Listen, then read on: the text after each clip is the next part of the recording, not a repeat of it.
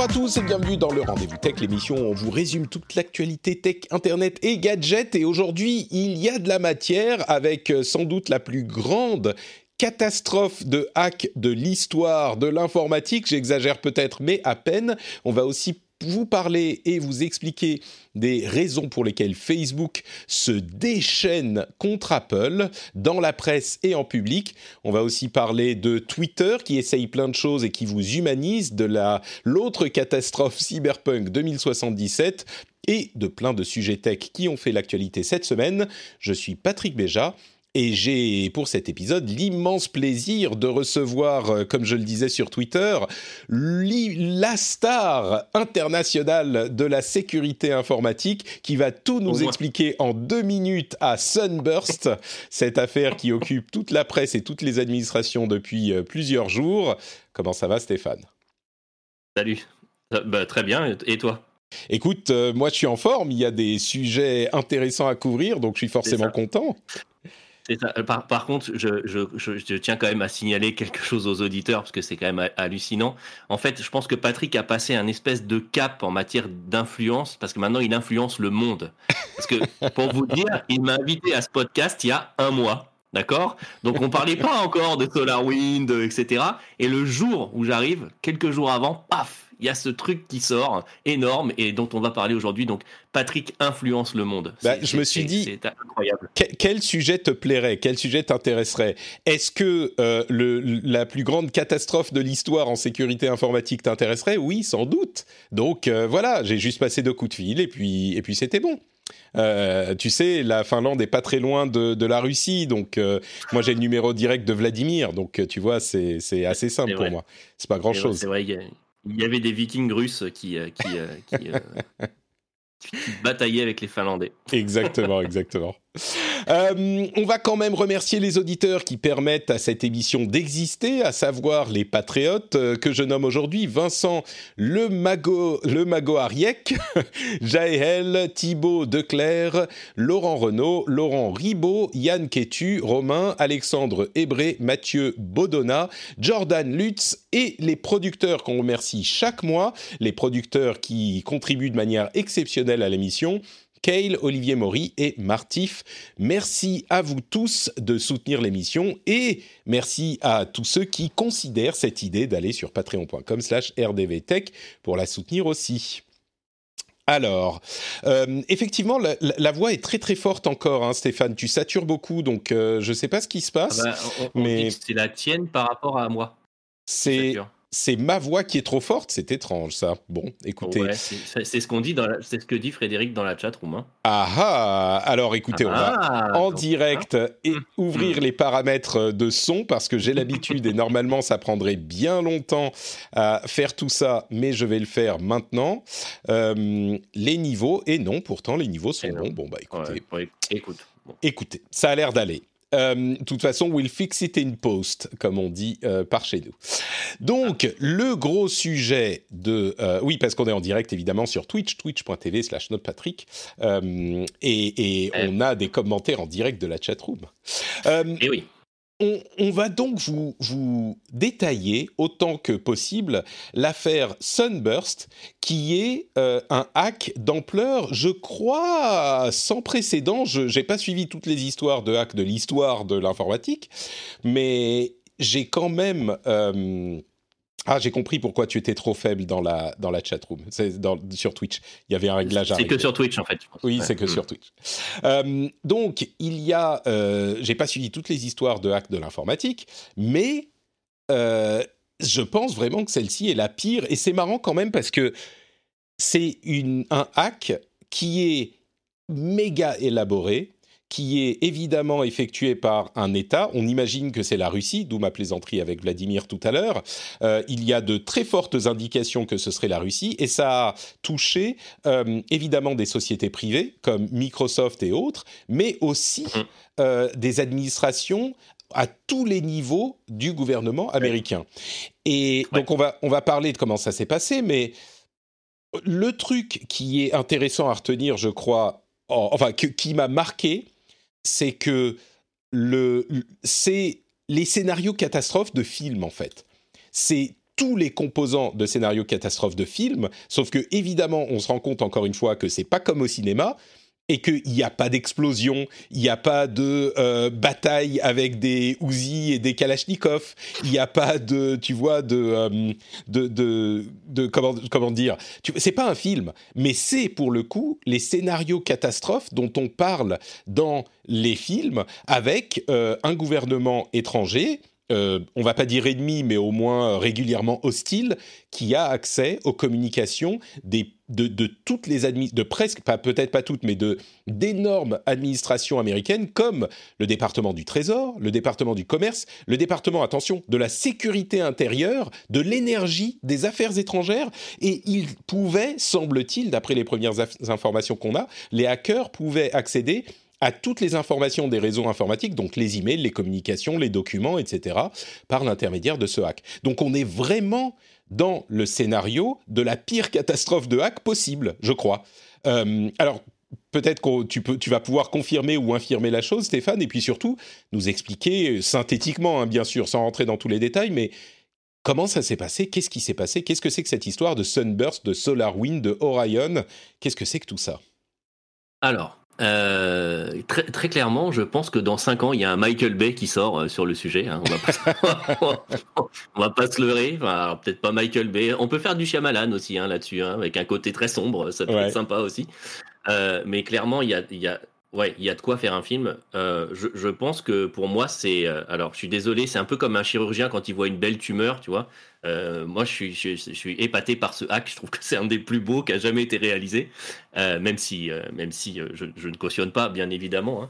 Hein. mais, mais les techniques employées sont absolument, enfin, gigantesques et, les, mecs sont vraiment très très forts. Qu'est-ce qui s'est passé En fait, euh, euh alors, juste avant, avant, ce qui s'est passé, est-ce que toi tu confirmes que c'est peut-être le plus gros hack de l'histoire?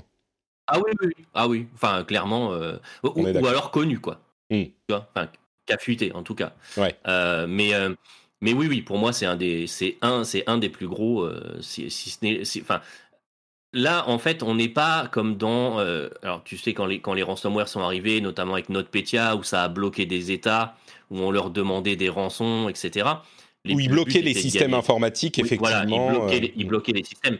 Donc là, on a réussi à bloquer quasiment tout un pays euh, avec, euh, avec NotPetya à une époque, enfin quand il est sorti. Mais, mais là, on espionne un pays, c'est complètement différent. Et on va avoir de la, on va avoir des choses à monnayer. Donc c'est totalement, totalement différent. voire on va décrédibiliser l'État en question avec un certain nombre d'informations qu'on va faire fuiter. Enfin, là, les, on, on, parlera des conséquences après, mais les conséquences sont potentiellement, mais absolument énormes. Euh, qu'est-ce qui s'est passé en fait? SolarWind est un éditeur de logiciels euh, qui édite un, alors un logiciel, un logiciel qui s'appelle et notamment un qui s'appelle Orion. Euh, c'est pas un réseau Orion. Il hein. euh, y, a beaucoup de, gens qui ont, qui ont fait qui ont fait l'amalgame dans le. C'est pas un réseau. On parle pas d'un réseau qui serait vendu comme un réseau sécurisé, etc. C'est en fait une plateforme une solution logicielle qui va vous permettre à la fois de surveiller votre réseau, mais également euh, vos applications, etc. Donc typiquement, ça va euh, collecter des ce qu'on appelle des logs, donc des journaux d'événements. Euh, et donc ça va les, ça va les, les, ça va les consolider ensemble et essayer de mettre en corrélation un certain nombre d'événements. Ça va surveiller que vos équipements sont bien allumés. Euh, que vos serveurs sont bien allumés, que les applications sont bien dans un bon état de fonctionnement. Et ça va assez loin puisque c'est capable de vous dire que telle requête sur telle application a mis tant de temps et qu'il y a peut-être quelque chose à regarder parce que c'est pas normal, que vous avez des pertes de performance sur certaines applications, etc. Donc, Donc en gros, si on dit que assez loin. C'est un logiciel de gestion de réseau euh, qui a donc accès à l'ensemble de votre réseau informatique. On peut dire ça comme ça? C'est un logiciel de surveillance de ta production informatique, euh, mmh. en, en, gros, si on doit résumer, euh, qui comprend à la fois ton réseau, tes serveurs, etc., etc. Donc ça mmh. va quand même relativement loin. C'est un logiciel de surveillance. D'accord. D'accord? Donc ça, ça, te permet de vérifier que en fait tout est, tout est OK, et il y a des lumières rouges qui s'allument, c'est ce qu'on appelle de la supervision. Hein. Tu as des lumières rouges qui s'allument s'il y a un serveur qui tombe, si euh, il y a un, un, voilà, des trames réseau qui ont l'air d'être perdues, euh, si euh, il y a ton serveur de base de données qui d'un coup se met à mouliner, ils comprennent pas pourquoi, mmh. et, et, que peut-être que tu es en train de subir une attaque DDoS ou que tu as un trafic anormal sur ton site web. Et donc, du coup, pour que tu aies le temps de pouvoir remonter une machine, etc. D'accord. Donc, c'est du monitoring de réseau et c'est installé sur une immense partie des. enfin, c'est beaucoup de, sociétés et d'administrations l'utilisent pour surveiller leur, leur réseau. Exactement.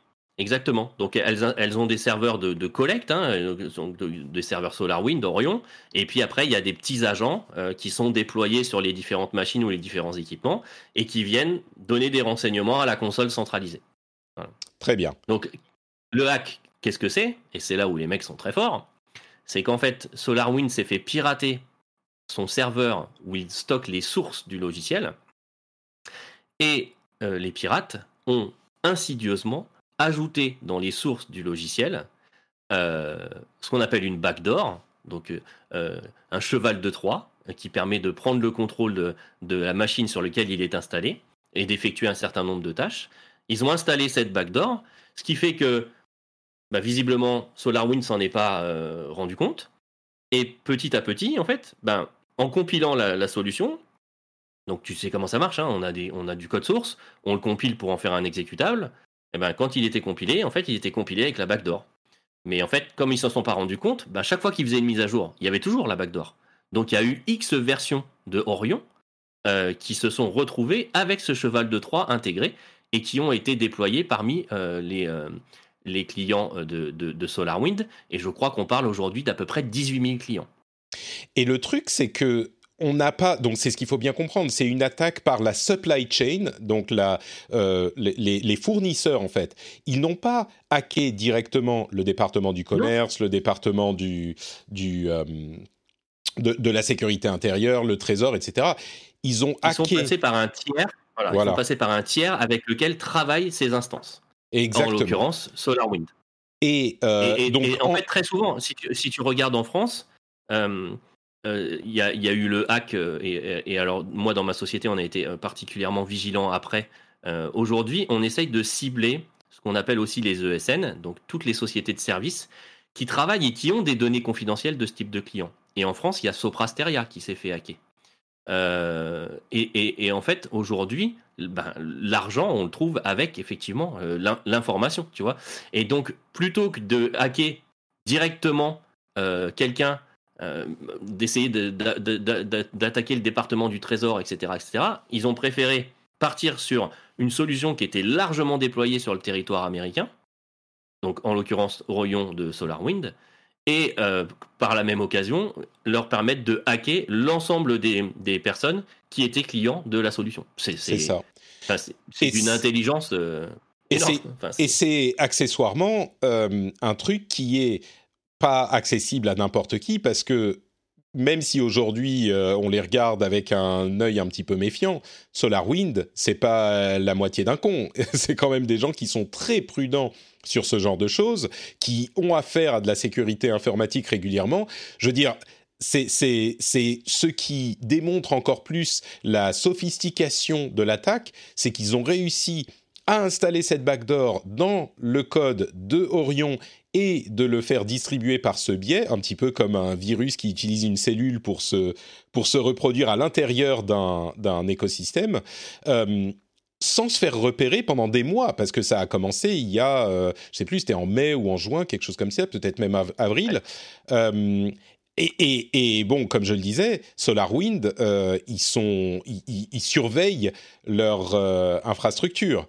Donc, c'est vraiment en partie pour ça. Il y a aussi des, des, rapports qui commencent à sortir selon lesquels les attaquants n'auraient jamais utilisé deux fois le même ordinateur pour ne pas se faire repérer. Euh, ils ont, enfin bon, il y, a, tout un tas de choses, mais tu me confirmes que euh, c'est pas facile de hacker SolarWinds. C'est pas, enfin, on peut forcément c'est de leur faute, mais d'une certaine manière c'est pas de leur faute. C'est le genre de truc que tu peux, qu'il est difficile de prévoir.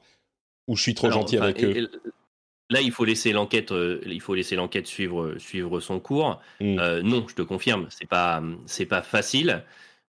Normalement, dans ce genre d'entreprise, euh, on a, on a plusieurs verrous qui permettent normalement de faire en sorte que le code source est testé avant d'être compilé, etc. Donc, en général, ce qui se passe, et, c'est là où il faut voir toute l'ampleur de l'attaque, si tu veux, parce que déjà, on a des processus internes qui font que normalement, euh, voilà, le code il est, sécurisé. On passe, on est très certainement dans, un système type DevSecOps, etc. Donc avec de la sécurité qui est ajoutée à tous les niveaux, de l'analyse de, des différents risques, euh, etc. Mais pire, normalement, on est dans des sociétés où le code est audité systématiquement avant une mise en production. Euh, soit par des mécanismes automatiques avec des sondes qui permettent de détecter du code, mmh. détecter qui n'irait pas, qui n'aurait rien à faire là. Euh, mais très souvent aussi également par des humains, ce qu'on appelle du peer review, où en fait bah, ton copain qui est développeur, qui travaille sur un autre projet, va reprendre ton code pour regarder euh, avec un œil neuf et vérifier qu'effectivement mmh. tout va bien. Et puis, on a aussi euh, euh, des, tests euh, avant mise en production, qu'on appelle très souvent des tests de non-répudiation, qui vérifient en fait qu'il n'y a pas une ancienne fonctionnalité qui ne marche plus avec les nouvelles qu'on implémente, tu vois. Donc, Mais on alors, a tout un panel de tests normalement qui fait qu'on peut détecter. Mais alors, du coup, ce que tu es, un peu en train de me contredire, ça veut dire qu'ils auraient dû. Est-ce que ça veut dire qu'ils auraient dû s'en apercevoir Ou est-ce que ça veut dire que c'est tellement bien caché et sophistiqué que euh, c'était à ce point difficile de s'en apercevoir. Alors, et c'est là où je dis il faut laisser l'enquête euh, se faire parce que euh, on est dans les deux cas de figure en fait. Soit il y a une faute côté SolarWind dans les processus et dans la façon dont ils auditent leur code, etc. Et dans ce cas-là, bah, ils, sont, ils sont en faute. Soit l'attaque est tellement bien menée, tellement bien ficelée et tellement technologiquement au point qu'effectivement, ils pouvaient rien voir et euh, on n'a rien, à, on a rien à leur, à leur reprocher. À leur reprocher, ouais. Euh, voilà. Donc là, aujourd'hui, on n'a pas assez d'infos pour, pour, pour juger de ça, en fait. Euh, Microsoft a détaillé la manière dont a fonctionné l'attaque, qui passait pour les experts par une DLL qui était compromise dans, la, dans le, le, le, programme de Orion. la modification du code source est vraiment minime. Euh, ça ne veut pas dire que ça aurait pas dû être détecté, mais c'est vraiment minime et évidemment ça fait appel ensuite à un serveur externe, etc., etc. Euh, et d'ailleurs, il faut préciser que le réseau est maintenant euh, est, maintenant neutralisé, le réseau du hack. est neutralisé. Donc, il n'y a plus a priori rien à craindre de, de ce, ce hack-là. On commence à entendre des comment dire des, des murmures selon lesquels euh, peut-être que d'autres euh, groupes de hack auraient également ciblé SolarWinds euh, d'une manière différente et on n'a pas plus d'informations là-dessus. Mais évidemment, quand c'est une société qui est aussi présente partout, il n'est pas surprenant que plusieurs hackers essayent de la cibler. Mais hum, donc, on ne sait pas le, combien de ou quelles sociétés ont installé euh, enfin cette version compromise du, du, logiciel, a priori, euh, tous ceux qui faisaient les mises à jour, et il est important évidemment de faire les mises à jour, euh, sont touchés. les dernières versions suppriment ce hack, donc il faut mettre à jour évidemment quand on connaît le problème pour, le, euh, pour être sécurisé. Euh, et Microsoft et FireEye, j'en ai pas parlé la semaine dernière parce qu'on entendait la semaine dernière des comment dire, là encore des murmures de FireEye, qui est une société qui est euh, là aussi dans la sécurité informatique, qui avait été hackée. Et c'est par là que c'est sorti, et c'est en s'apercevant de ce hack que les gens ont regardé d'un peu plus près de quoi il s'agissait et qui se sont rendus compte que le truc de, de FireEye, qui était quand même un gros problème, était la partie émergée de l'iceberg, quoi. FireEye qui s'en soit aperçu en premier, ça, j'ai envie de dire, c'est presque logique et heureusement mm. pour eux. Euh, je crois que le patron de, FireEye est passé devant le Congrès, hein, du coup, pour, mm-hmm. s'expliquer euh, sur, euh, sur, cette faille, sur cette faille de sécurité. FireEye est une grosse société de, sécurité américaine, hein, un peu l'équivalent de celle dans laquelle je travaille, avec en plus des solutions qu'ils développent eux-mêmes autour de la, de la sécurité du poste de travail, des serveurs, etc., etc., et de la détection de, d'outils de, malveillants sur, sur les machines. Euh, mais effectivement, ils font aussi euh, ce qu'on appelle de, de, de, la détection d'incidents, de la réponse, enfin, pardon, de la réponse à incident. Donc, c'est eux qui enquêtent aussi quand une société se fait hacker. Mmh. Euh, donc voilà, là, ils ont pu faire des, des enquêtes en, en, interne. Mais on voit qu'au final, même une société comme FireEye, qui est une société de sécurité, fait de toute façon quand même appel à des fournisseurs et que bah, ces fournisseurs sont faillibles. Et aujourd'hui, euh, beaucoup d'attaques qu'on voit passent euh, par des fournisseurs qui peuvent être, qui Mmh. peuvent être faillibles et parfois des fournisseurs de sécurité. moi, les Et trois dernières attaques que j'ai gérées, donc ces deux dernières semaines, sur des clients de la région, passaient par une seule et même unique faille de sécurité sur un équipement de sécurité particulier, mmh, dont, dont la liste a fuité sur le darknet.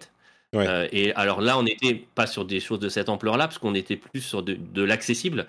Donc là, on, on voyait, euh, c'était assez rigolo d'ailleurs, parce que en fonction de ce qu'il y avait chez le client, je savais à peu près le niveau du hacker et, et je Ouais. savais que voilà, globalement, ça pouvait être un adolescent euh, chez lui, alors que sur certaines attaques, c'était probablement quelqu'un d'un peu plus avisé. Mais là, on est sur quelque chose qui dépasse l'entendement, c'est-à-dire que là, on est, on est, je pense, sur des plusieurs dizaines de, plusieurs dizaines, voire peut-être centaines de personnes qui ont été dédiés à ce hack et qui ont imaginé, euh, qui ont imaginé euh, l'ensemble, l'ensemble des choses. Et puis attention, parce qu'après il faut pouvoir traiter les données qu'on a, auxquelles on a accès, euh, les envoyer sans, sans se faire prendre, etc. C'est surtout etc. ça, oui. C'est ça qui est euh, vraiment parce que envoyer les données, si tu te mets à envoyer des, des, des dizaines de mégas euh, à un endroit que le- le- l'organisme, alors peut-être qu'il n'aurait pas été repéré partout, mais au moins certains ont des justement des outils de surveillance. Et ça se serait vu. Donc, euh, mais bon, parlons un petit peu. ça se serait vu si c'était pas bien fait. Mais du coup, euh, pour conclure, parlons un petit peu des conséquences qu'on peut imaginer.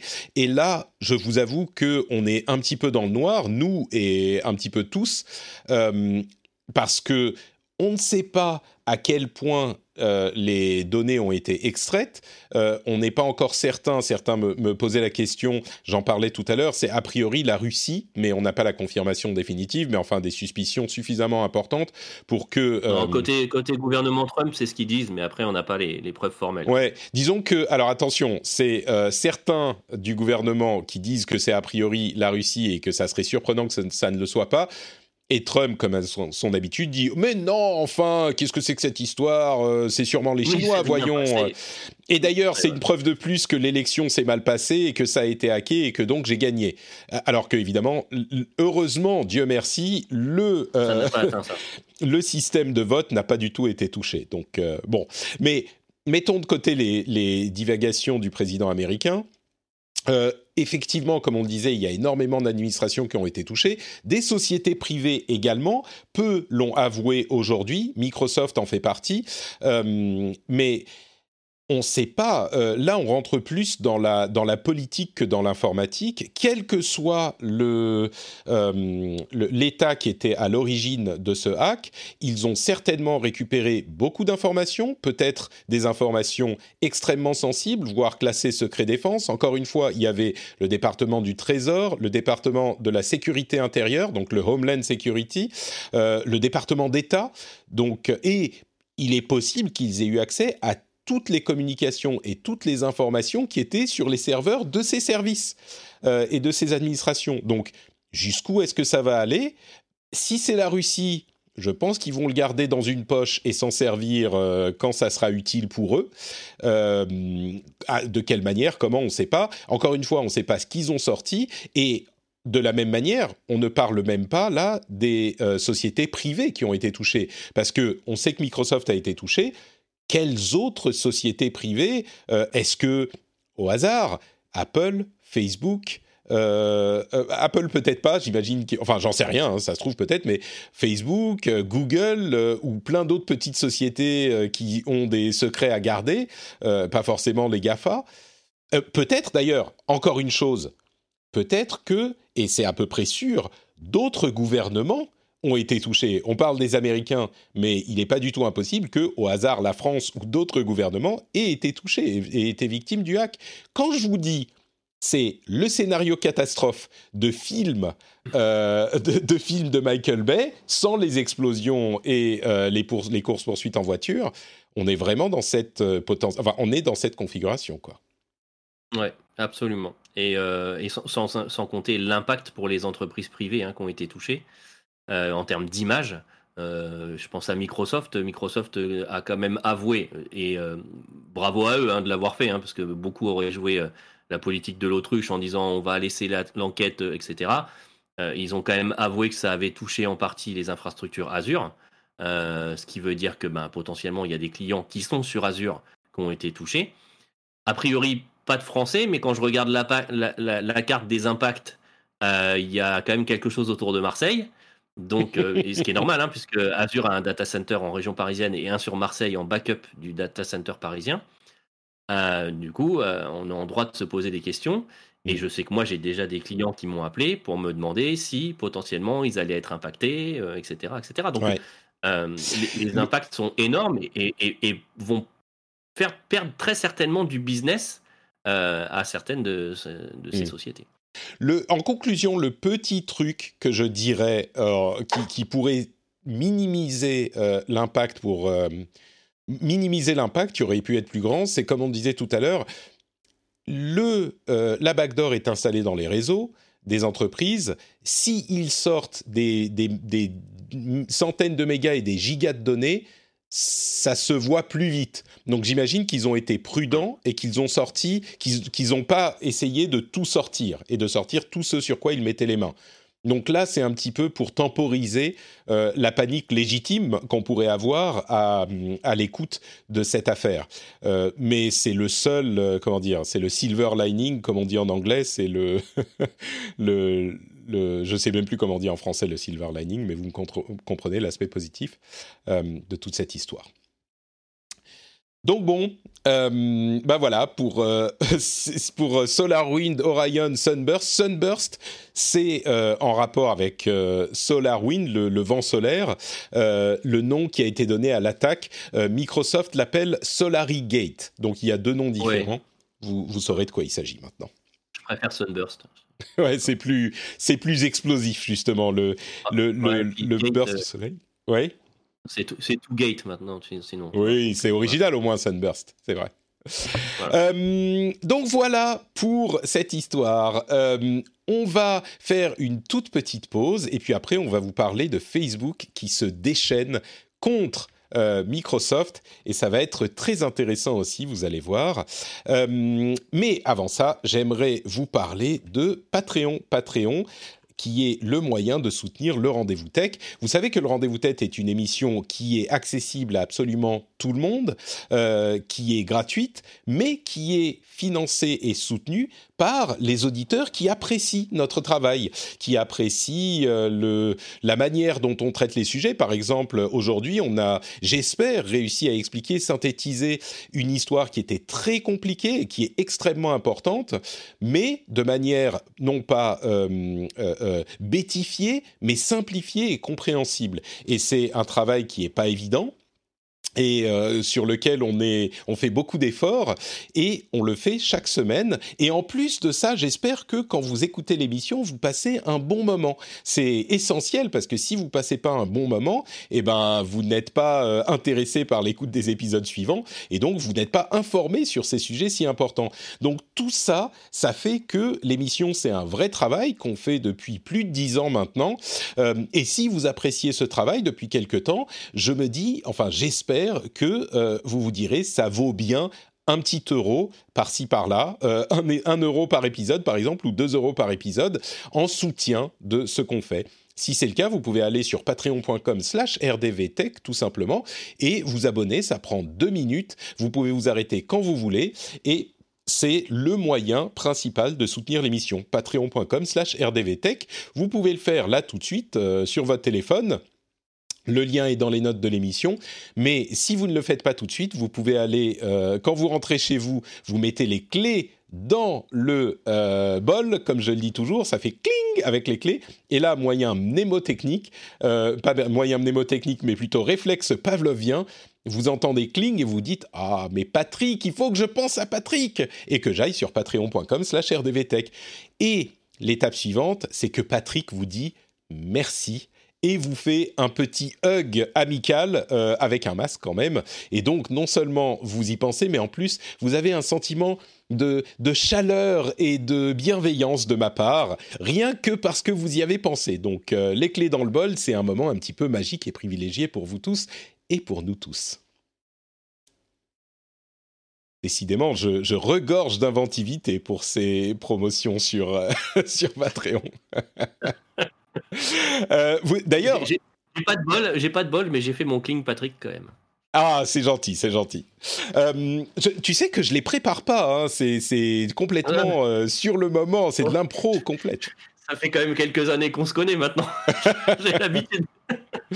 bon, on va parler un petit peu de Facebook euh, et de Facebook qui attaque Apple avec une, j'ai presque envie de dire une violence sans précédent. Euh, véhémence. Une véhémence, voilà, c'est peut-être un terme plus approprié. Euh, vous savez que, on en a déjà parlé, Apple a imposé de plus en plus de paramètres de sécurité et de composants de sécurité à son OS mobile, iOS.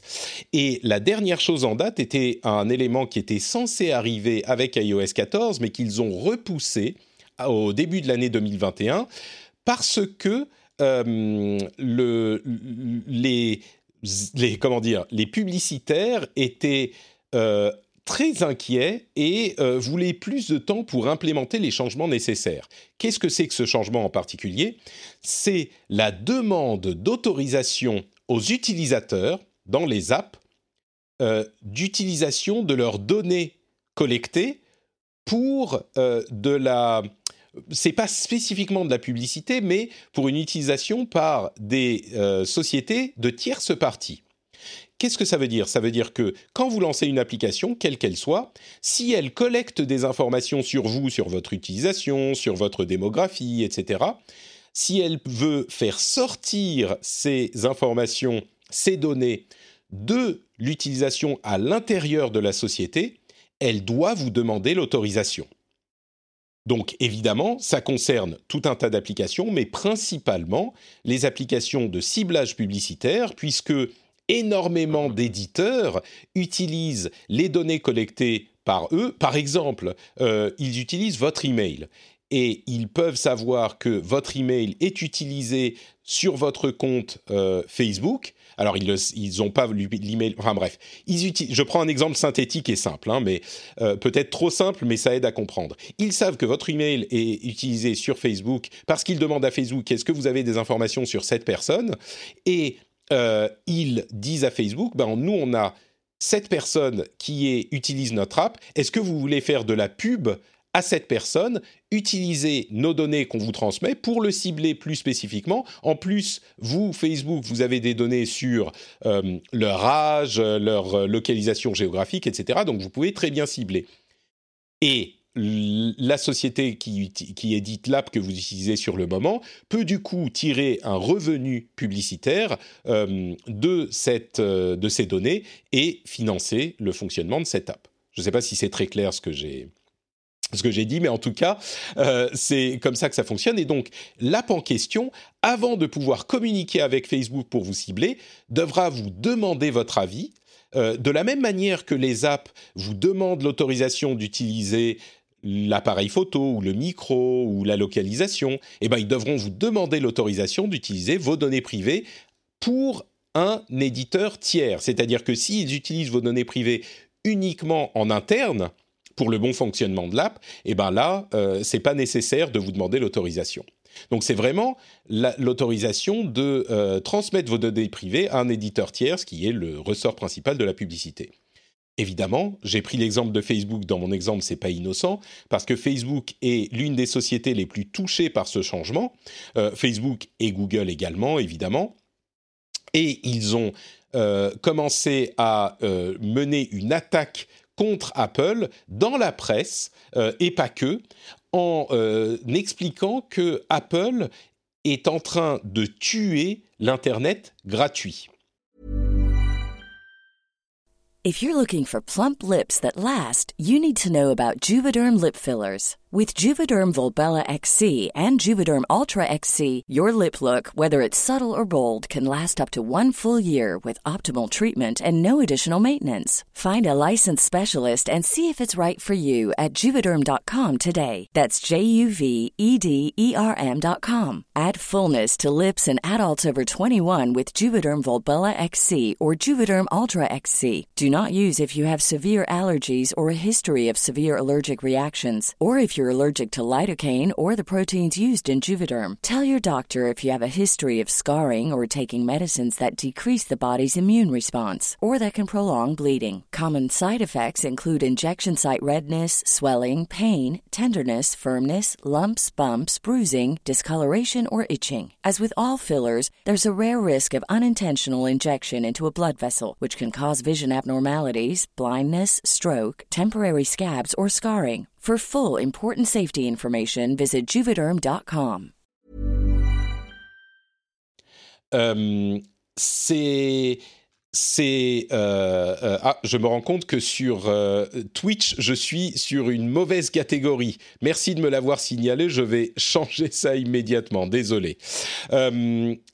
Donc c'est un changement hyper important et c'est un truc qui va avoir euh, une conséquence, je pense. euh, euh, comment dire, indéniable sur les revenus des sociétés qui utilisent de la publicité pour se financer et des, des développeurs qui utilisent de la publicité pour se financer. Mais l'attaque de Facebook est vraiment... Apple veut tuer l'Internet gratuit parce que une énorme partie des applications et des services se financent par la publicité. Et en réduisant leurs revenus, eh ben, Apple euh, va, va, va, va impacter leurs euh, bah, leurs revenus en, en- en réduisant la possibilité d'utiliser les données. Il y a vraiment deux côtés à cette histoire parce que on dit depuis des, des années et des années qu'il faut être maître de ces données privées. Je pense qu'il est difficile de, euh, de dire que c'est pas une chose importante. Mais de l'autre côté, autant l'attaque de Facebook est ironique, enfin cynique même, j'irais jusqu'à dire, parce que ceux qui seront impactés avant tout le monde, c'est eux et c'est Google. C'est pas uniquement les petites sociétés euh, de, de l'internet. C'est eux qui vont être euh, les plus les plus impactés. Mais en même temps, je pense que, comme on en a déjà parlé dans l'émission à plusieurs reprises, ils n'ont pas forcément tort sur le principe que ça risque de réduire les revenus de certaines sociétés. Qu'est-ce que tu en penses, toi, Stéphane, de, de cette histoire? Ben, effectivement, il y a, enfin, les deux positions se défendent. Alors, la, la façon dont Facebook le fait euh, ne se défend pas. Euh, voilà. je- je- genre euh, Facebook défenseur de l'humanité, ça me fait quand même doucement sourire. Mais, mais euh, de la part d'Apple, c'est plutôt bien parce que eux, ça va toujours dans leur sens, c'est-à-dire on veut protéger les données, etc., etc. Bon, je pense que quelque part, si ça ça les dérange pas non plus de casser un peu les pieds euh, à Facebook au passage, parce qu'ils savent très bien que ce Facebook va être, impacté. Après, moi, je veux quand même voir comment ça va être implémenté dans les apps, euh, parce que si tu te rappelles bien avec iOS 14, l'arrivée de euh, des photos et du fait de demander pour chaque photo, moi, je, je trouve que franchement, à l'usage, c'est hyper casse-pied. Euh, quand tu veux partager une photo, etc., à chaque fois, il te dit alors est-ce que tu veux sélectionner des nouvelles photos, utiliser l'ancienne sélection euh, Est-ce que tu veux maintenant euh, redonner plus de droits, etc. bah, Moi, je, moi je choisis à chaque fois. C'est des applications que je connais et donc je dis bah tu peux accéder à toutes les photos, c'est bon. Ouais. Donc c'est plus simple. Et, et- et, alors, je, l'ai- je l'ai fait sur Instagram, je crois, mais pas sur Facebook. Mm. Et du coup, c'est vrai que c'est- c'est c'est vraiment casse-pied. Et tu vois, c'est un peu comme la sécurité. Mm. Euh, je travaille dans la sécurité. Il y a un moment où trop de sécurité tue la sécurité. Et quand ça devient contraignant pour l'utilisateur, c'est pas très bon. Mais tu Euh, crois pas que là- là, quand même, le, le fait de demander aux utilisateurs si on a le droit d'utiliser leurs données, euh, d'envoyer leurs données à un site de tierce partie, ou en tout cas de les faire correspondre, c'est. Est-ce que c'est pas. Parce que ça va avoir des conséquences sur, euh, sur l'économie d'Internet, Oui. c'est sûr. Mais est-ce que c'est pas un réajustement nécessaire? D'ailleurs, il y a beaucoup de gens qui disent euh, l'idée que ça va réduire les revenus est pas forcément euh, prouvée parce que ça ne veut pas dire qu'on n'aura pas le droit de faire de la pub. Ça veut dire qu'on aura euh, le droit de faire de la pub moins bien ciblée, certes, et peut-être que pour les rares qui seront mieux ciblés, bah, ça obligera les gens à faire des pubs, enfin pas pour les rares, mais pour ceux qui seront mieux ciblés, ça obligera à faire des pubs plus intéressantes pour qu'on accepte euh, le fait d'être ciblé.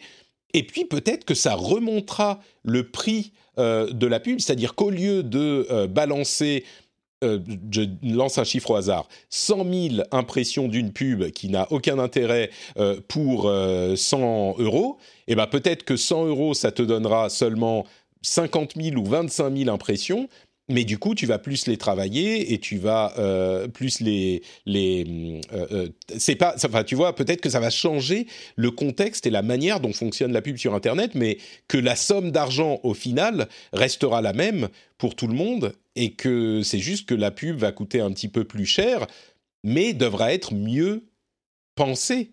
Je, je, me demande si ça peut pas avoir cette conséquence aussi. Il y a, enfin, il y a quelques avant l'arrivée des réseaux sociaux de ce type-là et du ciblage sur Internet et de Google, il y avait déjà de la pub. Ça c'est pas que la pub a été inventée par Facebook. Donc est-ce qu'on peut pas revenir à un système plus équilibré? Ah, Après, ce qui a, ce qui a changé euh, dans le paradigme, c'est que avant, tu allais sur Facebook sur ton PC ou enfin sur ton ordinateur euh, via ton navigateur. Euh, donc tu pouvais déjà mettre un, un ad blocker si tu voulais, mais mais c'était pas, tu passais pas par un système Apple, etc. C'est vrai qu'aujourd'hui, euh, perso, je vais très rarement sur Facebook depuis mon ordi. Si j'y vais, mm. c'est depuis mon mobile. Et c'est vrai que bon, là, Apple a, a, a, la main mise sur mon mobile puisque j'ai un iPhone.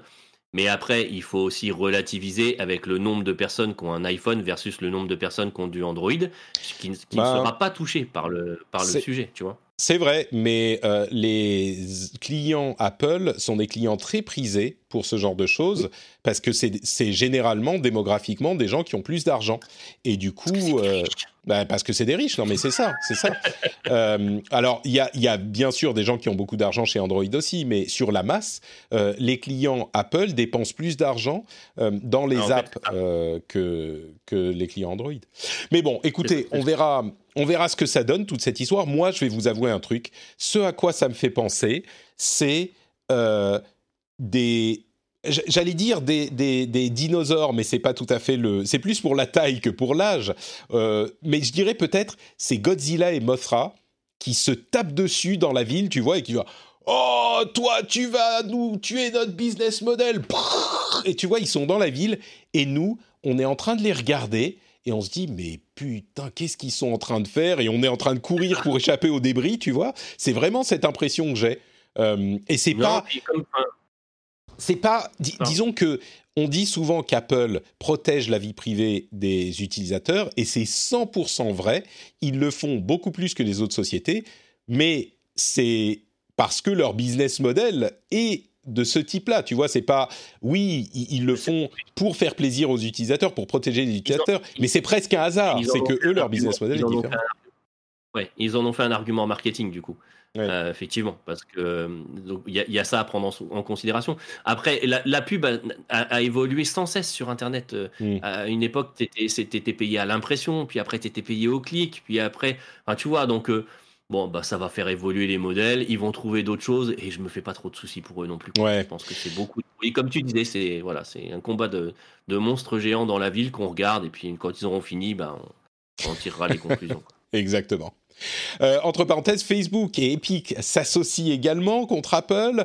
Euh, on a déjà expliqué pourquoi, mais les apps de streaming, ça c'est assez intéressant. Les apps de streaming sont en train d'arriver sur iOS par l'intermédiaire de la euh, du, de, des applications web et on a de plus en plus de, de, de comment dire euh, Epic, dans son Epic Game Store, vient d'ajouter l'application Spotify. L'Epic Game Store, qui est un Game Store sur euh, PC. Et viennent d'ajouter l'application Spotify. Et c'est sans doute la première étape avant de transformer l'Epic Game Store en store d'applications tout court, pas uniquement pour les jeux. Moi, je pense que euh, Tim Sweeney, il a, on, le dit parfois, il a même plus les dents qui rayent le parquet. Il est en train de poignarder les gens trois étages en dessous avec ses dents qui sont tellement longues, et il veut faire un App Store complet qui couvre pas que les jeux mais qui couvre tout et du coup on comprend beaucoup mieux ces attaques de défenseurs des petits développeurs d'applications qui sont assassinés par Apple. Non, enfin oui, en partie et c'est philosophiquement le cas peut-être pour lui, mais aussi mm. il a l'intention, enfin il aimerait bien toucher de la même manière qu'il touche le marché du PC, le marché de euh, de, des mobiles.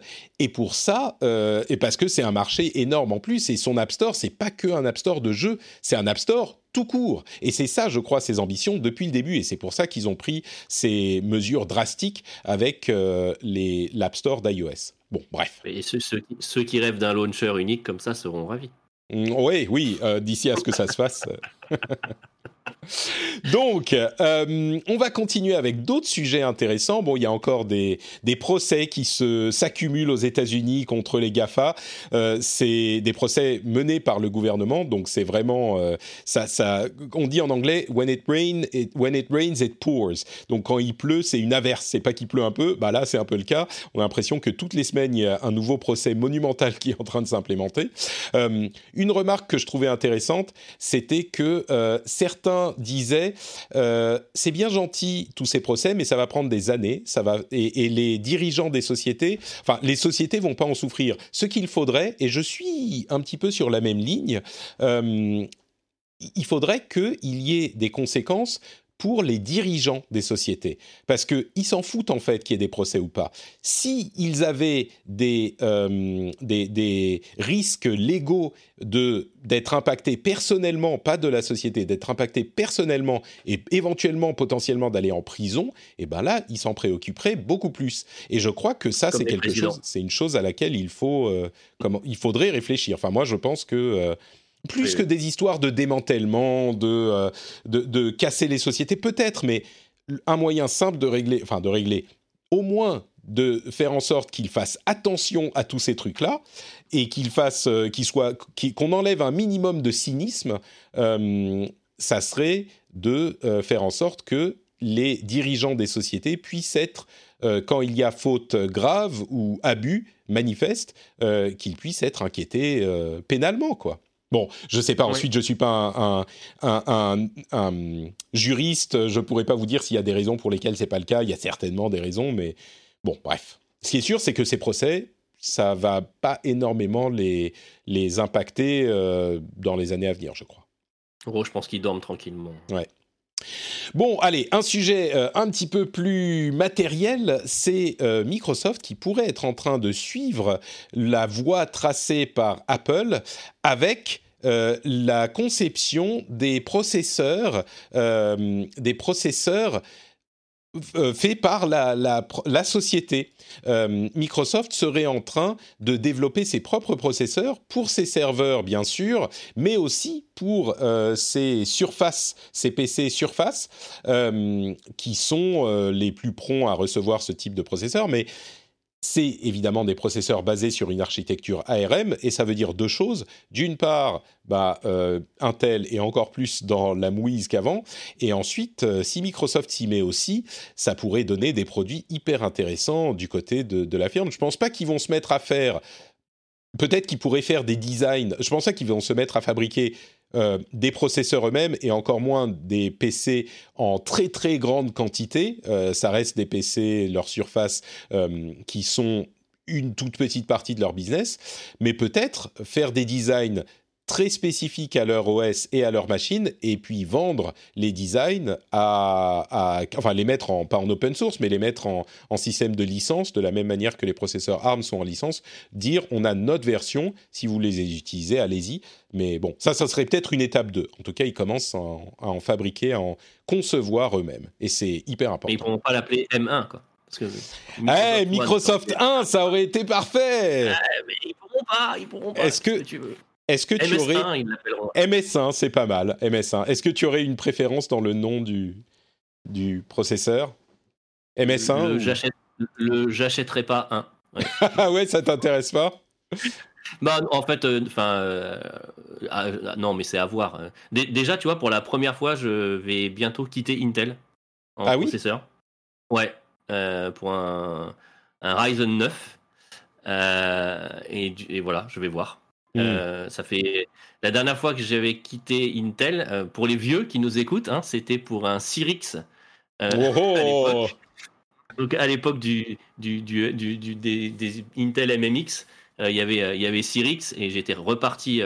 tu avais le AMD cassette, tu avais le Cyrix X, je sais plus quoi, uh -huh. et, et, les, et les Intel. Et j'avais essayé Cyrix et je crois que un mois après, j'étais retourné chez Intel parce qu'à l'époque, je faisais de la 3D et c'était une catastrophe. Euh, donc là je, là, je vais voir. Là, je vais Écoute, voir. Mais bon, je sais que le Ryzen 9 a des super. Euh... Ah, bah le Ryzen. Moi, c'est aussi. Euh, je vais vous dire, j'ai commandé mon, euh, mon nouveau gros, gros PC. Euh, un, un, PC, mais de, de, de tueur. C'est une, une. Bon, c'est pas le plus gros possible, mais c'est vraiment un gros truc, mais silencieux en même temps. Et oui, moi j'étais un gros partisan de Intel, euh, de Intel, parce que je me dis toujours c'est le le truc, la valeur sûre quand on a besoin pour le boulot, quand tu veux être tranquille, euh, tu dis voilà mais c'est impossible de résister à la, à la, puissance et au rapport qualité-prix d'AMD là. Et si même des gens comme nous qui sont des un petit peu les, je vais pas dire les réacs, mais euh, les traditionalistes de la du matériel des configs euh, des configs PC, si même nous on se laisse séduire par Intel, euh, pardon par AMD, ça veut bien dire que c'est ça ça ça ça touche tout le monde quoi cette histoire de Intel moins convaincant. Ouais, bah oui, bah en fait j'avais besoin d'une grosse machine ouais, pour euh, à la fois jouer, faire mes montages, etc. Pareil, etc. Et, euh, et, du coup j'ai regardé un petit peu et je suis parti voilà et avec euh, et, et, là je suis parti pour quelques temps parce qu'avec c'est une RTX 3080 donc. Ah bah voilà. Alors il y a des gens qui, qui, se demandent certainement en écoutant mais dis-nous en plus sur ta configuration Patrick et dans la chatroom on dit Ryzen 5600X. Mais enfin, Guillaume, tu plaisantes, je ne suis pas un petit joueur, c'est un Ryzen 5900. Euh, que j'ai que j'ai choisi, pas un 5950 quand même, faut pas exagérer. Et au niveau au niveau euh, carte graphique, euh, j'ai fait un cran en dessous de, de Stéphane avec une une 3070. Ah, Pourquoi? Parce que la 3070, elle est passive en quand elle n'est pas, enfin elle peut être en passif, le ventilateur ne tourne pas du tout. Et comme le silence est extrêmement important pour moi, j'ai choisi une version un tout petit peu moins puissante. Euh, et effectivement, comme, on nous, comme on nous le dit également dans la chatroom, encore faut-il le trouver. c'est bien ça le problème. Euh, je, c'est pour ça que j'attends. En, fait, moi, je suis sur une config euh, en location. Du coup, comme je, je, n'arrive plus à maintenir le rythme en termes de, de changement technologique, que là, mon PC a 7 ans et que je vois que l'investissement par rapport à mes besoins sont, sont trop importants et voilà. J'ai décidé de tenter la lock ah, sur, la, machine. Euh, donc voilà, ça coûte euh, quand même. Enfin, là, honnêtement, moi, ça me coûtait 70 euros par mois à peu près. Mais pour une machine avec euh, un Ryzen 9, 32 Go de RAM et une GTX 3080. Ah oui, là, c'est une machine à 3000 euros. Hein, donc à 70 euros par mois, tu as le temps de rentabiliser. alors que je m'engage sur 3 ans, mais en fait, je peux la mm. changer au bout de 18 mois. Euh, D'accord. Donc c'est assez intéressant. Ah, intéressant. J'aurais peut-être dû. ça me paraît pas mal du tout, ça. Il faudrait que je, je leur demande s'ils font ça, mon petit magasin de PC. Mais je crois pas que Alors, je l'ai pas encore commandé parce que la machine est, difficile à avoir. Elle est dispo dans deux jours. Donc je, rafraîchis ma page régulièrement et dès qu'elle est dispo, je, je, clique sur payer. Bah, tu, nous diras, tu nous diras ce que ça donne. Euh, Twitter est en train de faire, de faire des choses intéressantes. Euh, il y a tout plein de petites choses qui se passent du côté de, de Twitter, comme ils vont. Ils ils ont arrêté euh, l'expérience de forcer les gens à passer par l'interface de euh, citation de tweet pour faire un retweet. Donc ça, ils ont arrêté, ils ont dit ça n'a pas trop marché. Euh, ils vont commencer à supprimer la, la, désinformation sur les vaccins sur le Covid-19, un petit peu comme d'autres géants de la tech. ils ont également un moyen de déterminer quel tweet vous trouvez rigolo ce que je trouve euh, intéressant. Euh, la manière dont ils font ça serait intéressante à détailler, mais ils ont euh, un moyen donc de vous proposer des tweets rigolos plus efficacement. Je suis curieux de voir ce que ça donne.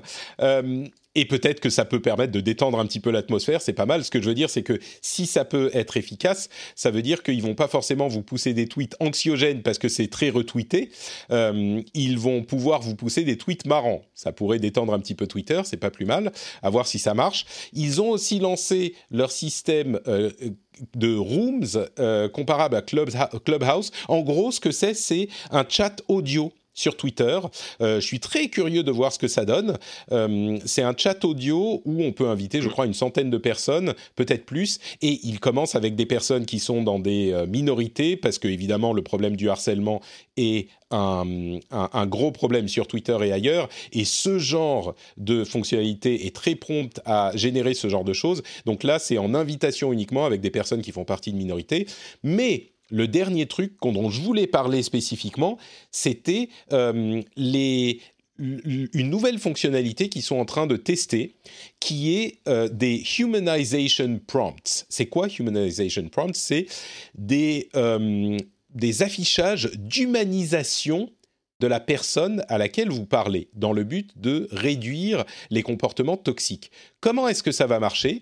Ça va marcher quand vous répondez à quelqu'un, peut-être que ça sera déterminé par euh, des messages qui sont un peu controversés ou ce genre de choses, mais ils peuvent afficher des informations sur la personne à laquelle vous répondez. Par exemple, dans l'exemple qu'il donne, c'est les choses que vous avez en commun quand quelqu'un répond à une autre personne. Vous et Maria euh, suivez tous les deux des sujets comme le football, les chiens et le rap et ils vous disent pas quoi dire, ils vous disent pas quoi euh, répondre, ils vous empêchent pas de répondre, mais c'est juste, et la personne à laquelle vous répondez, c'est une personne qui aime bien tel et tel gaffe quand même, vous avez des points communs. mais c'est vraiment euh, humaniser la personne, quoi. Et alors, je ne sais pas si ça marchera, mais je trouve ça hyper intéressant. Je trouve que c'est vraiment une, idée. Euh, moi, je trouve que c'est une bonne idée, mais je trouve que c'est une idée intéressante. C'est rigolo parce qu'en fait, c'est une tactique de euh, qui, qui, est, utilisé dans les prises d'otages. Oui, exactement. d'humaniser les, d'humaniser les personnes. Parce que c'est prouvé que si au, preneur d'otage tu lui dis mais je m'appelle je m'appelle Stéphane, j'ai trois enfants, euh, etc.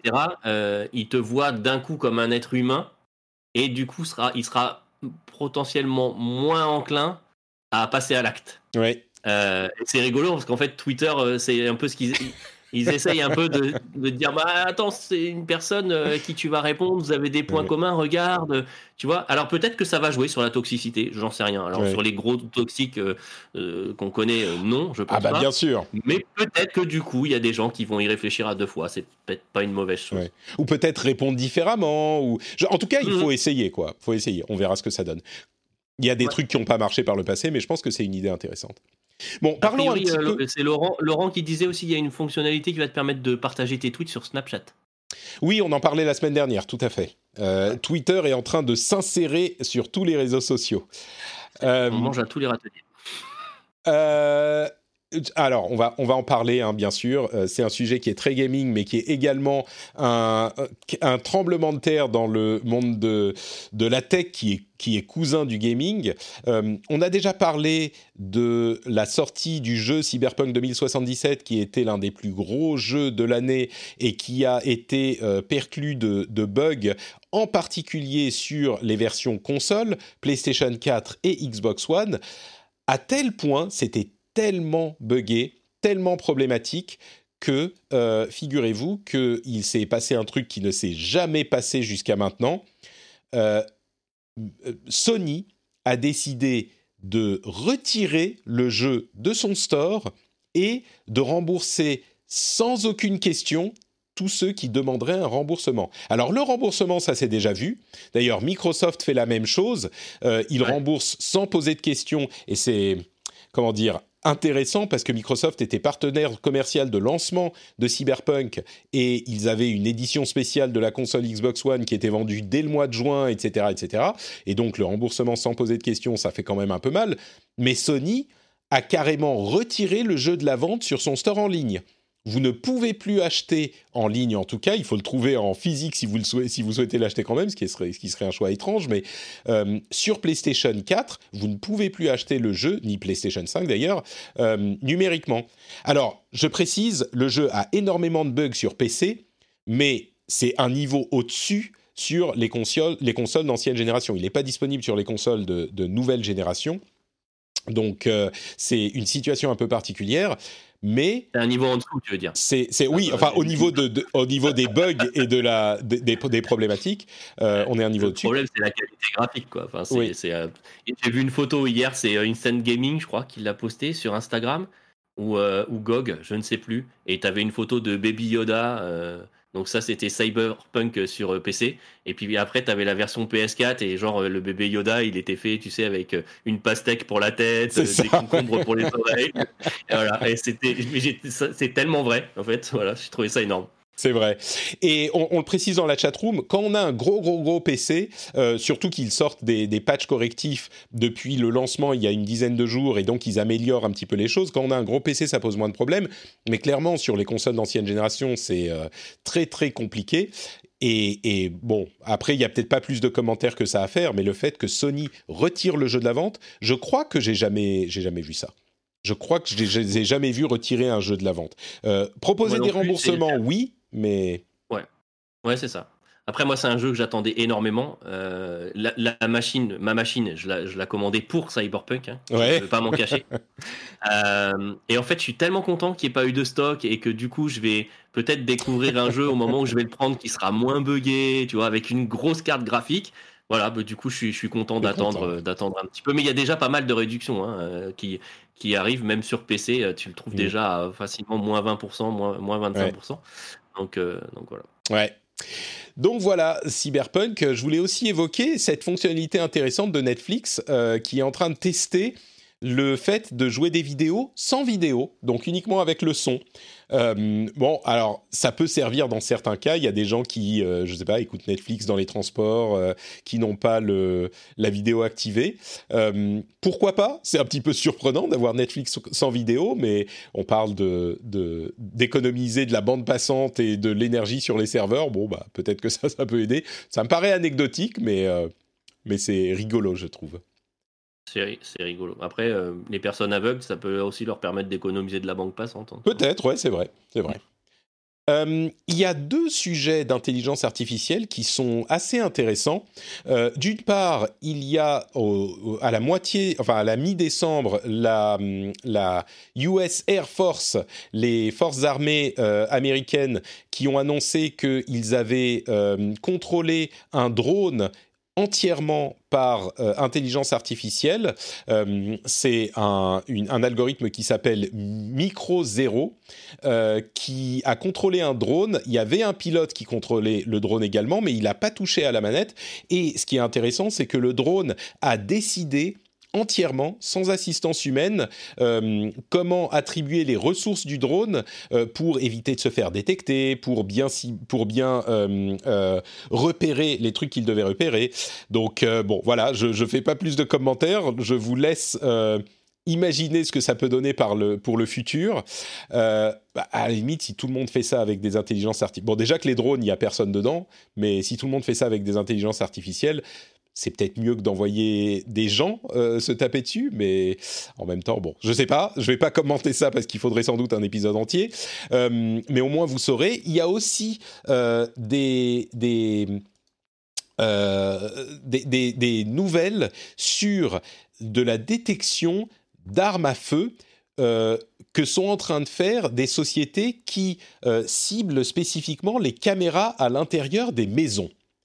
Et au premier abord, c'est quelque chose qui m'a paru scandaleux et très dangereux. Et puis en lisant l'article, je me demande, mon avis est un petit peu plus nuancé. Je mettrai peut-être le, lien pour que vous puissiez lire tout ça dans la newsletter. N'oubliez pas que la newsletter sort toutes les semaines et c'est le meilleur de ma veille. Vous pouvez trouver le moyen de vous abonner sur notepatrick.com, bien sûr, comme je le rappelle à chaque fois. Mais ce dont il s'agit, c'est que vous savez qu'il y a plein de systèmes de sécurité euh, qui proposent de mettre des caméras dans vos maisons, dans votre salon, euh, devant la porte, etc. Et ils aimeraient bien, alors on est très dans le domaine des États-Unis, hein, ils aimeraient bien pouvoir repérer les gens qui rentrent chez vous ou qui sont chez vous avec une arme à feu. Et là, on se dit, mon Dieu, 1984, euh, cyberpunk justement, c'est quand même dramatique qu'on en arrive là. Mais en même temps, le truc, c'est qu'il n'y a aucune base de données bien faite, ni de, euh, de, photographie, ni de reconnaissance visuelle d'armes à feu. Parce que c'est un sujet qui est évidemment tabou, donc personne ne veut faire ça. Et du coup, il est euh, impossible de faire ce travail de reconnaissance d'armes à feu pour quelque euh, domaine que ce soit, que ce soit les forces de l'ordre qui euh, voudraient s'en servir pour avoir une... il parlait justement dans l'article des possibilités d'avoir des informations sur la situation avant d'arriver pour gagner de précieuses secondes, de précieuses minutes sur l'action à, à, décider. Et donc, il y a des sociétés qui sont en train de modéliser et de repérer avec des algorithmes d'intelligence artificielle les armes les plus utilisées aux États-Unis.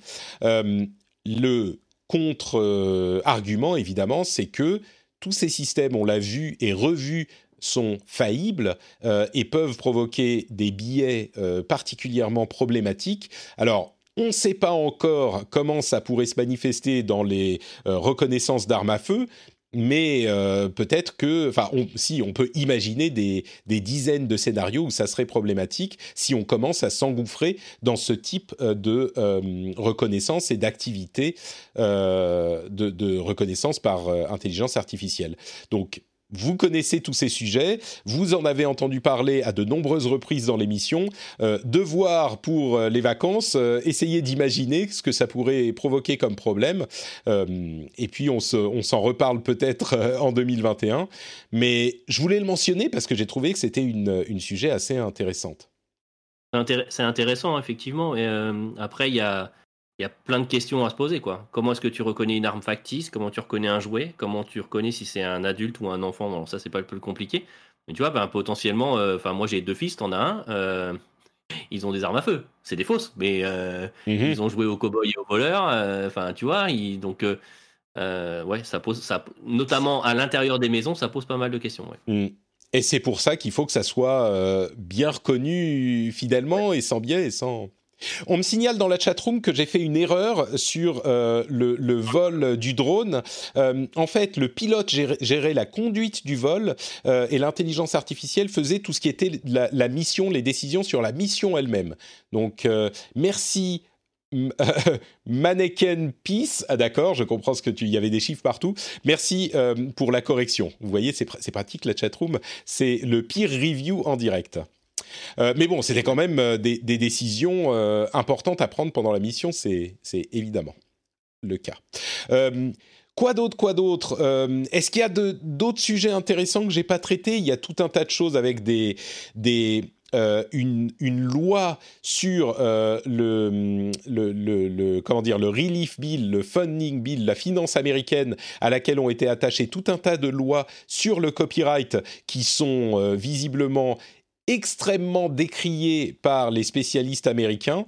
Euh, et c'est une loi qui est votée en urgence, qui ne devrait pas avoir ce genre de choses attachées parce que ça n'a rien à voir et qui sont euh, euh, poussées par les instances du copyright, par les organismes de copyright américains, l'un des trucs qui est tellement mal écrit que, enfin, il y a un truc qui est tellement mal écrit que ça pourrait vouloir dire que n'importe quelle personne qui stream du contenu copyrighté serait un felon, donc serait un criminel, une classe de, euh, de criminalité aux États-Unis, et ça pose des problèmes. Disons que selon le texte de la loi, il est possible que n'importe qui qui stream sur Twitch, comme les jeux c'est du contenu copyrighté, eh ben ils seraient des criminels simplement parce qu'ils streament les jeux, euh, même si personne ne veut. Euh, c'est très différent du fait que les ayants droit demandent des, des, des, frais, ce qui est aussi une question épineuse, mais la loi est hyper mal écrite et c'est pas la seule qui est attachée à, euh, ce projet de loi. Donc ça fait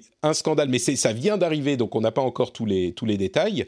Euh, euh, quoi d'autre? Il y a euh, également des nouveautés que va proposer Facebook. Ils font pas que des choses euh, dramatiques, mais ils ont un outil d'intelligence artificielle qui pourrait résumer un article en quelques bullet points, qui pourrait arriver très bientôt, qui a été annoncé visiblement dans un, un meeting de la société.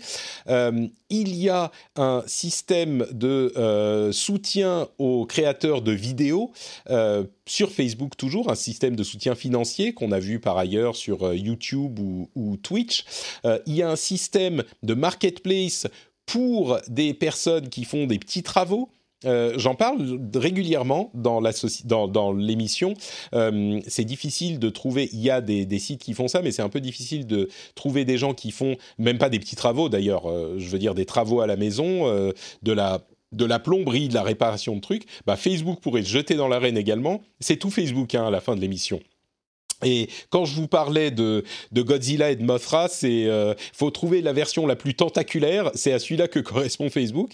Euh, mais ils vont aussi, euh, comme je le disais tout à l'heure à propos de Twitter, ils vont signaler aux gens qui ont partagé un élément de désinformation sur le Covid-19 que c'est de la désinformation. Il y avait déjà, ça sur d'autres sujets.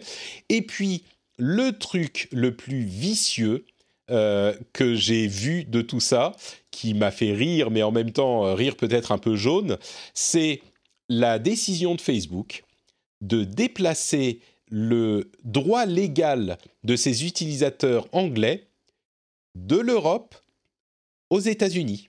Évidemment, euh, les Anglais sortent, euh, voilà, sortent de l'Union européenne. Et donc, ils ne seront plus soumis aux lois de l'Union européenne. Ils auraient pu le faire euh, en Angleterre ou euh, ailleurs. Hein. Ils auraient pu même garder les lois qui sont en place ou les, pratiques qui sont en place ou les emmener en, en, Irlande où ils étaient déjà hébergés, si je ne m'abuse, les laisser en Irlande. Et ils vont être soumis maintenant aux lois californiennes. Alors, la Californie est en train de passer des lois de euh, protection de la vie privée assez drastique, mais c'est amusant de voir que euh, ils les font passer aux États-Unis et que donc ils n'auront plus les protections euh, européennes. Et je trouve que ça symbolise bien, on a beaucoup parlé de Facebook, ça symbolise bien l'attitude qu'a Facebook envers ses utilisateurs. Je trouve Après, ça. c'est étonnant qu'ils choisissent la Californie, parce que la Californie est quand même un État qui. Euh, qui Bah c'est ça, ils ont les- voté des, des lois qui protègent la vie privée. ouais. Ouais, c'est étonnant, mais bon, ok. Bah, disons que entre la Californie et l'Union européenne, euh, je pense que c'est quand même l'Union européenne qui protège mieux, tu vois. Oui, Donc oui, euh, Le RGPD, ça n'a rien à voir. ouais. c'est un peu ça, ouais. Donc voilà. Euh, J'ai couvert beaucoup de choses. Est-ce que tu veux ajouter un petit commentaire avant qu'on se qu'on ne clôture l'émission? Non, rien de particulier. Bah, la- la- la- la- moi, ça m'a bien fait rire aussi. Enfin, jaune comme toi, la, Ouais. partie euh, Facebook qui rapatrie, euh, qui rapatrie les, les- les données. euh, voilà. Il y, a- y une petite faille de sécu dans iMessage dont on n'a pas parlé. mais C'est vrai, c'est vrai. Non, non, mais tu peux l'évoquer. Tu peux l'évoquer. Elle est très très grosse cette faille de sécurité. Donc effectivement, il y a une faille de sécurité dans, dans iMessage, j'ai pas réussi à, à me pencher dessus encore, et donc euh, voilà, je ne vais Bah, pas revenir de, en fait, dessus, mais c'est- un- elle a quand même permis d'espionner des gens, quoi. Bah, c'est, c'est, c'est assez gros, hein. on, va, on va le couvrir rapidement, mais euh, c'est une société qui s'appelle NSO, qui est euh, israélienne et qui fournit des outils de, euh, de, de enfin, pour, pour débloquer les téléphones mobiles et notamment les iPhones. Et ils en avaient une qui permettait, sans aucun aucune intervention et sans aucune trace d'infecter les appareils iOS. Euh, la mise à jour iOS 14 euh, règle ce problème, mais il y a des euh, gouvernements, là encore, qui s'en sont servis pour espionner notamment des, citoyens moyen-orientaux et des journalistes de la chaîne de télévision Al Jazeera. Et ils avaient accès au micro, accès à l'écran, accès aux conversations chiffrées iMessage, etc. C'est une grosse, grosse faille, encore une fois qui a été corrigée, mais euh, c'était un gros morceau et c'est d'autant plus intéressant que il y a en ce moment euh, un procès entre WhatsApp et NSO parce que la société NSO avait fait le même coup à WhatsApp, donc la société de Facebook, il y a quelque temps, et euh, WhatsApp avait fait un procès à NSO en disant mais vous ne devriez pas avoir le droit de faire ça parce que c'est un outil de piratage euh, qui est important. Et NSO répond euh, oui bah vous êtes gentil mais ça nous permet aussi de euh, débloquer les téléphones des criminels. Euh, si les forces de l'ordre ont besoin de débloquer un téléphone d'un terroriste ou euh, ce genre de choses, et ben c'est notre outil qu'ils utilisent. Donc euh, nous c'est un outil neutre. Après pourquoi les gens s'en servent, bah on verra bien ce que les gens font. Et il semblerait que ça soit leur outil qui a été utilisé dans le hack de l'appareil de Jamal Khashoggi. Donc c'est vraiment quelque chose de sérieux. Mais donc voilà, là encore, je sais même pas vraiment quel est le, le bon avis à avoir. Parfois j'ai des avis tranchés, mais est-ce qu'il faudrait interdire à NSO de proposer ce genre de hack? Alors quand on voit ce qui s'est passé avec euh, les journalistes d'Al Jazeera, on aurait tendance à dire oui. Mais si on interdit ce genre de hack et toutes les sociétés de la tech disent non, non, ça attaque le, chiffrement, euh, ça pose des gros problèmes. Mais autant les sociétés de la tech ont le droit de chiffrer autant que possible, autant je me dis, bah, c'est de bonne guerre. Les gens qui essayent de hacker les systèmes euh, en question devraient avoir le droit de le faire aussi, parce que c'est un équilibre qui se crée. Et donc, on a quand même une potentielle porte de sortie pour, si on a des téléphones très ciblés notamment de criminels et terroristes au hasard, euh, mais de criminels en général, avoir peut-être une chance de pouvoir euh, accéder à ces données-là. Si c'était interdit, eh ben, potentiellement, on n'aurait aucune chance d'accéder à ces données, même si... Parce que le problème de ce genre de choses, c'est l'espionnage, la surveillance de masse, je pense. C'est pour ça que le chiffrement de bout en bout est important. Si c'est la surveillance très très très ciblée, c'est plus les mêmes paramètres et c'est plus les mêmes conclusions, je crois. Donc, euh, ouais, enfin, on est toujours quand même très borderline avec ce genre d'outils. Clairement, euh, clairement. Après, il faut pas se leurrer. Hein. Il, y a, beaucoup d'outils de sécurité qui utilisent des techniques de hacking euh, pour fonctionner. Mm. Quand aujourd'hui, en entreprise, pour être sûr que tu ramènes pas de virus, etc., on fait ce qu'on appelle une rupture protocolaire. Donc, tu as du HTTPS, il est déchiffré pour être analysé par la machine et rechiffré en sortant de la machine, euh, quelque part, c'est une technique de hacking. On hmm. déchiffre à un moment donné ta, transaction, on regarde si tout est OK à l'intérieur, et après on la rechiffre comme si de rien n'était pour te dire non, non, mais c'est bon, t'inquiète, ton paquet il est déchiffré. Mais en fait, non, il est passé par une rupture protocolaire et ça a été déchiffré. On est très borderline là, là encore, hmm. tu vois. Donc, euh, bon, voilà, c'est compliqué d'avoir un, un, avis euh, tranché effectivement sur, sur le sujet. Ouais. Et ben voilà, ben au moins maintenant vous saurez de quoi il en retourne. Merci d'avoir fait référence à ce sujet qui est euh, important également. Ben, je crois qu'on aura tout couvert aujourd'hui dans un épisode, j'espère, qui vous aura intéressé et plu. Si vous voulez plus de sujets passionnants couverts par euh, Stéphane, dis-nous où est-ce qu'il faut aller, Stéphane? Ah bah alors, ATLB Stéphane sur euh, Twitter, euh, ça n'a pas changé. Et puis là, j'ai repris un petit peu du, service sur Révolution 3D. Donc, si vous vous intéressez à l'impression 3D, etc., je, je recommence euh, doucement, doucement les, les vidéos parce que je change de logiciel de montage et tout. Donc, j'ai un peu abandonné le Mac et je repasse sur PC. Donc, je découvre Première. Enfin, c'est une catastrophe. Mais bon, je, petit à petit, j'y arrive. Et, et, donc, voilà, vous pouvez me retrouver sur ma chaîne YouTube Révolution 3D. Super, merci beaucoup. Et, sur Studio Renegade dans Bits. Euh, Évidemment. Évidemment, Studio Renegade sur, euh, sur euh, Twitch et partout. pour ma part, c'est NotePatrick sur Twitter, Facebook et Instagram. Vous savez que notepatrick.com est le site où vous retrouvez tous mes liens y compris le lien vers euh, la newsletter si vous voulez vous abonner. Et euh, vous pouvez également retrouver le lien vers euh, Twitch et YouTube. Enfin, en même temps, c'est notre Patrick partout, donc c'est pas très difficile de s'en souvenir. Le truc dont il faut activement se souvenir, c'est patreon.com slash rdvtech pour soutenir l'émission financièrement quand vous rentrez chez vous et que vous mettez les clés dans le bol et que ça fait cling et que si vous ne soutenez pas encore, vous dites ah, ah, ah, vite, vite, vite, il faut que j'aille sur Patreon.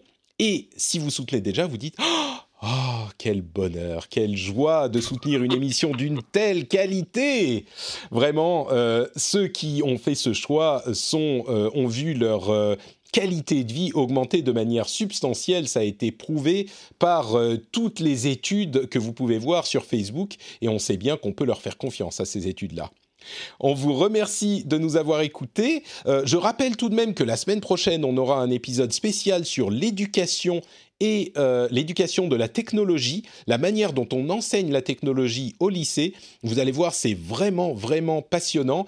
Euh, un grand merci à Jérémy d'avoir pris du temps pour nous parler de tout ça. C'est, j'ai appris énormément de choses. Je pense que ça vous, ça vous intéressera. On a également des épisodes spéciaux jeux de l'année et bilan de la génération entière dans le rendez-vous jeu.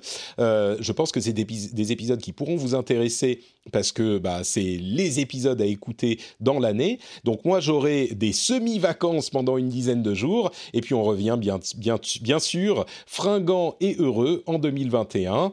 Euh, d'ici là je vous souhaite de très bonnes fêtes, un joyeux Noël à tous et je vous donne rendez-vous au prochain épisode. Ciao à tous.